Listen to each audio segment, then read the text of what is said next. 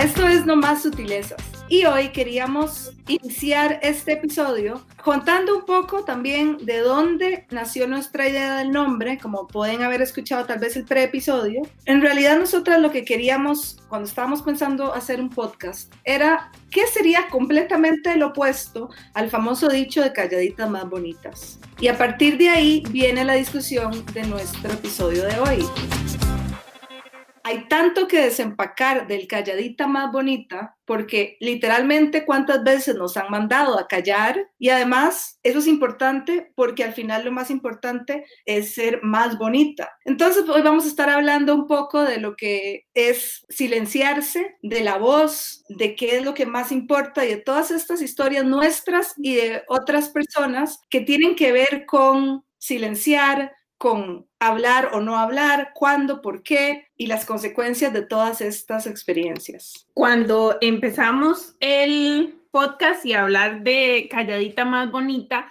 va directamente con el título del podcast que es No más sutilezas y es que el dicho de Calladitas más bonitas es un meme central de la cultura en Costa Rica. Si uno dice algo que incomode al grupo, te van a contestar, no, pero usted calladita más bonita. Y nótese en femenino, nunca les han dicho a ellos, no más, calladito más bonito. Sí, eso es increíble, ¿cierto? Es completamente calladita, más bonita. ¿Por qué? Porque para nosotras lo importante es no incomodar y vernos bonitas. Para ellos no, el asunto también es que se vuelve una contradicción, y esto lo vamos a hablar un par de veces más adelante también, de cómo nos han mandado a callar y nos han dicho todas estas cosas que tenemos que mantenernos sin incomodar, sin molestar, muy amable, muy simpática, calladita y bonita, pero después se nos reclama que no decimos las cosas, sean situaciones personales, de trabajo o situaciones incluso, digamos, más violentas de abuso, ¿por qué no dijo nada? Bueno, porque toda la vida me han dicho que no dijera nada. Entonces, esta contradicción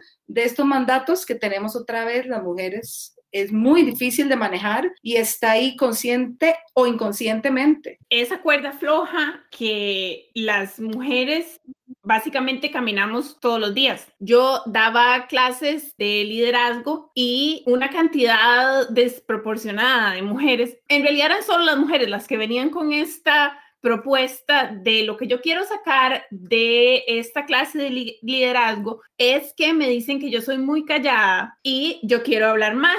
Y el entrenamiento de liderazgo pues era un ambiente ficticio en el que cada persona le dábamos su espacio para hablar. Y siempre al final del entrenamiento era una cosa de por qué a estas mujeres les dicen que no hablan si cada vez que hablan tienen información importantísima que dar. Y el problema es que la gente alrededor de ellas no las escucha, no que ellas no hablan. Y me recuerda lo que me habías contado de cómo allá en tu trabajo, incluso para las, y lo pongo entre comillas, ¿verdad? Las minorías o los grupos no, ¿verdad? Con menos representación, tienen aliados para que puedan decir por usted las cosas, porque a usted no la van a escuchar. Tiene que venir otra persona a que diga lo que usted está diciendo para que la escuchen. Y eso es muy impactante, que, que eso sea normal y que tengamos que llegar muchas veces a esos recursos, porque como decís, yo puedo estar diciendo algo y tampoco me están escuchando. Entonces también entra la duda de si vale la pena que lo diga, de por sí no lo digo porque no, los, no me van a oír. Es un sentimiento realmente jodido sentirse invisible. Y cuando uno ha sido entrenado a que calladita más bonita, inconscientemente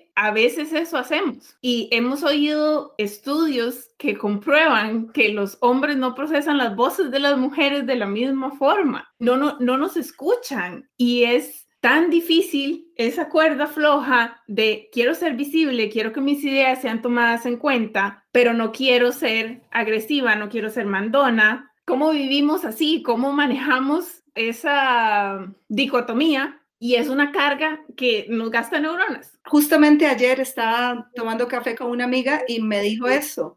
Es que a mí me dicen que yo soy muy malcriada y yo lo único que estoy tratando es de ser visible. Y yo, wow, ¿verdad? Así hasta que me sonó tanto justamente porque hemos estado hablando de esto y ella lo dijo con esas palabras. Lo único que yo estoy tratando es de ser visible y ya por eso me tildan de malcriada.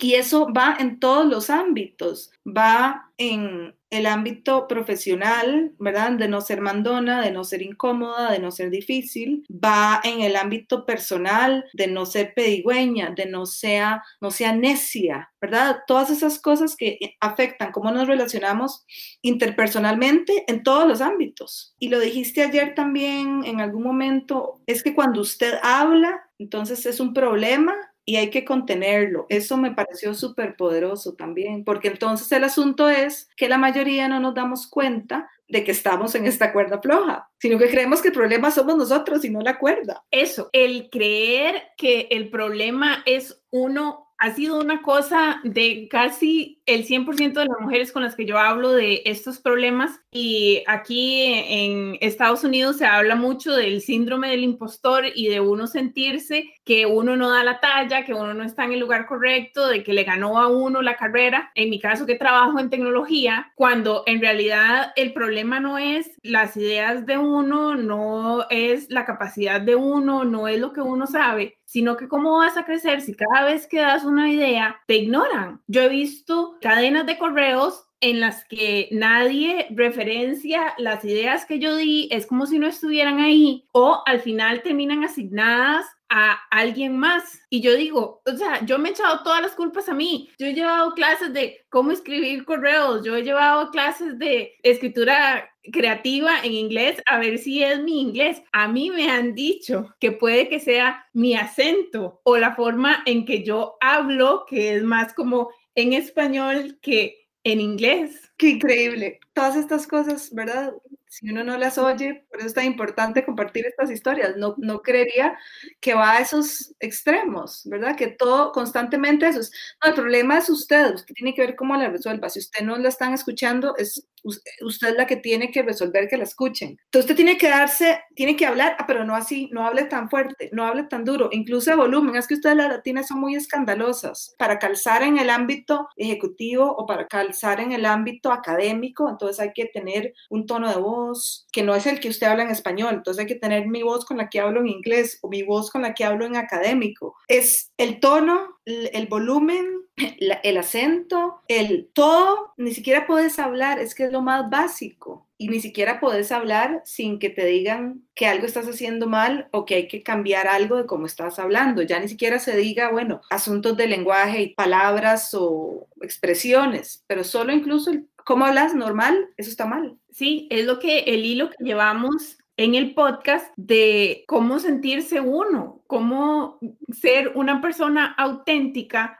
Si vos decís es que esto, esto no está pasando, he tratado todas las cosas que he tratado y aún así no me oyen y la retroalimentación que recibís es, no, hay un fallo en usted. Y yo he oído gente, como acabas de decir, ejecutiva, en estas grandes empresas de tecnología, pero solo a las mujeres que han dicho que en algún momento las han tildado de más bien ser demasiado asertivas. Y entonces una de las cosas que ellas dicen es, por ejemplo, yo me acostumbré a que cuando yo estoy preguntando algo, yo digo, esto es una pregunta, en vez de llegar y preguntar directamente. Me recuerda ahora las elecciones, cuando estaba en las elecciones de Estados Unidos, que, ¿verdad? Estados Unidos acaba de tener su primera, elegir su primera vicepresidenta mujer, y en uno de los debates que ella se vuelve y dice, perdón, yo estoy hablando también donde la están interrumpiendo, y eso se convirtió, bueno, ¿verdad?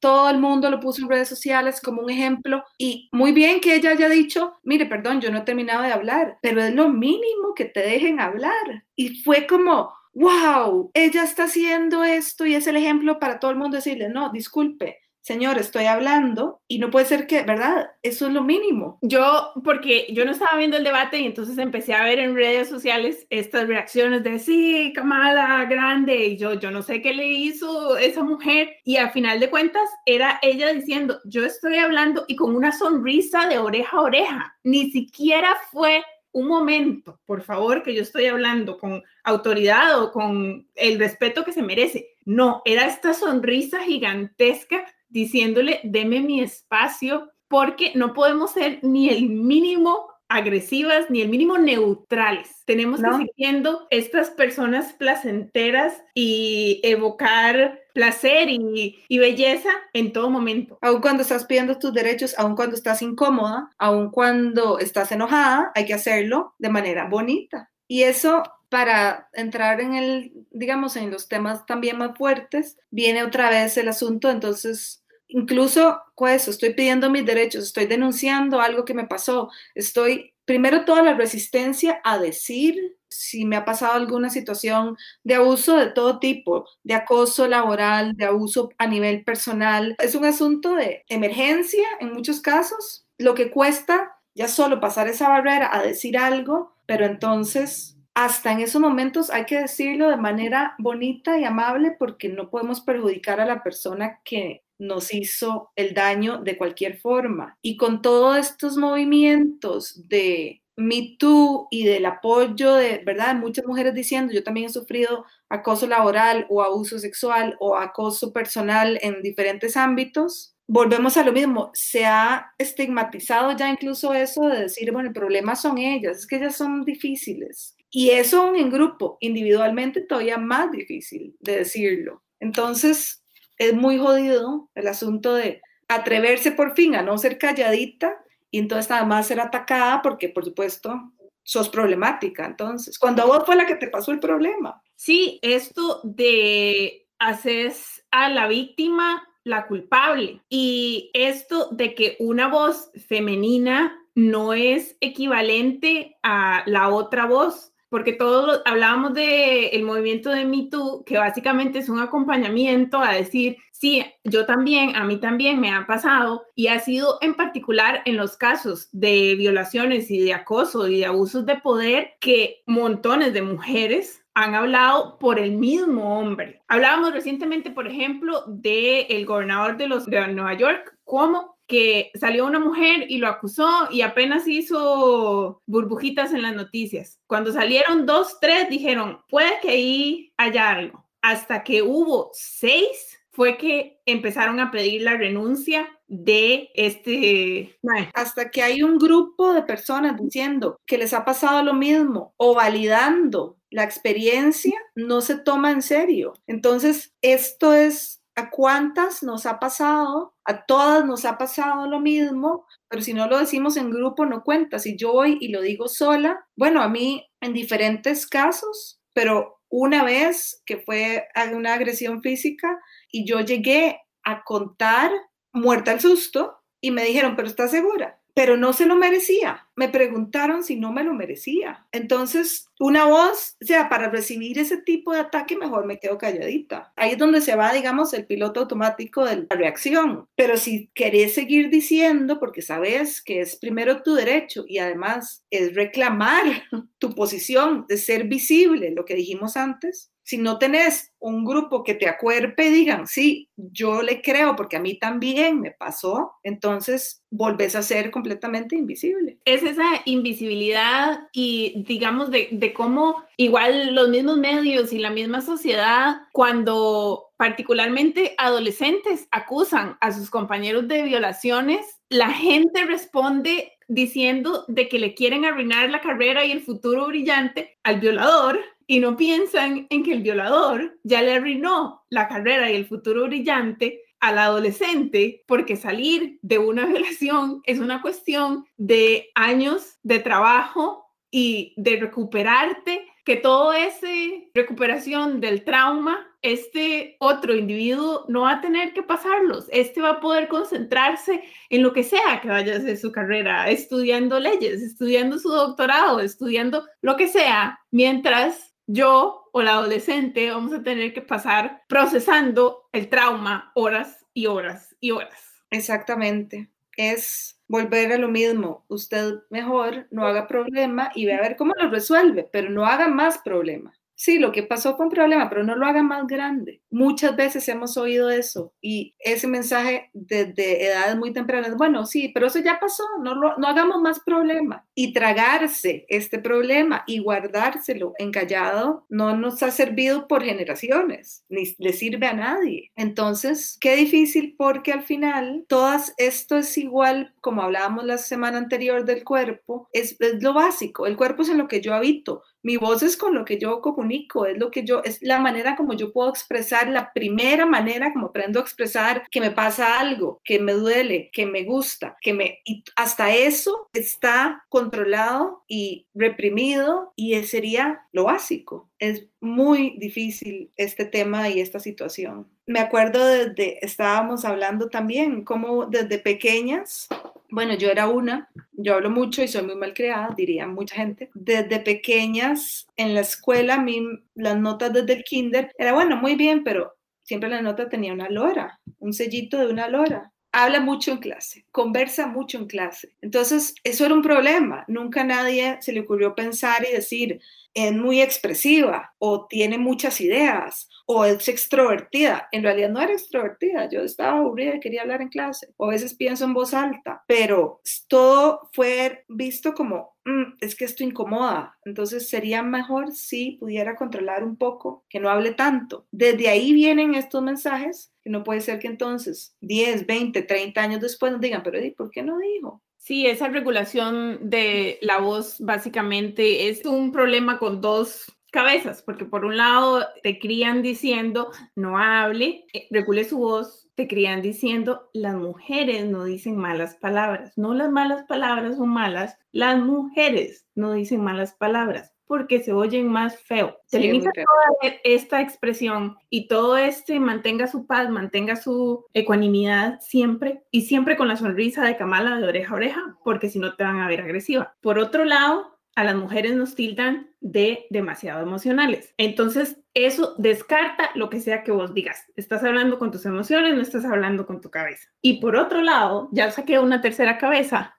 Si hablas, te dicen, pero estás segura, pero no se lo merecía. Pero él tenía buenas intenciones. Te cuestionan absolutamente todo lo que quieras decir. Y las mujeres, bueno, yo me he llegado a sentir que lo mejor es meterme en una cueva y no decir nada. Y qué feo lo que hablamos de nuevo de esta interacción con la vida, de ver que otras personas reciben atención y lo que digan tiene valor y crecen en sus carreras, crecen en sus vidas y vos es como si no estuvieras ahí. Por eso la importancia de contar, de tener esta oportunidad de contar con apoyo, comunidad, sea personal directamente, sea virtual, pero tener un espacio, ir sintiendo que uno puede ir siendo y recibir una validación de que tu visibilidad, tu pensamiento, tu opinión, tu experiencia es importante o tal vez ni siquiera importante, es válida ahí está, es reconocida. Ni siquiera le asignemos un juicio de valor de es importante más o menos. No, pero ahí está, es reconocida y la importancia de ir por eso desempacando todos estos mandatos que suenan muy inocentes y muy graciosos y tienen consecuencias tan fuertes como decís que ni siquiera puede uno vivir su vida siendo como es. Sí, yo creo que ese, ese es el, la meta del podcast pues que más y más podamos hablar y más y más nos podamos defender cuando nos dicen, pero eso no es nada, pero ignórelo, pero eso no tiene ninguna consecuencia. Cuando usted lo oye todos los días, a toda hora, eso tiene consecuencias. No es que te están diciendo algo que, que nada más pasa, o es que es la sociedad entera tratando de controlarte. Y la idea es darle a las mujeres fortaleza de decir, no, sí, me afecta, no, sí, es importante. Y el problema no soy yo, yo no soy un problema, yo nada más estoy pidiendo ser visible. Sí, como hablábamos, en los asuntos del cuerpo es súper difícil dar una solución o, a veces hasta ver el lado amable o lo que sea. Y como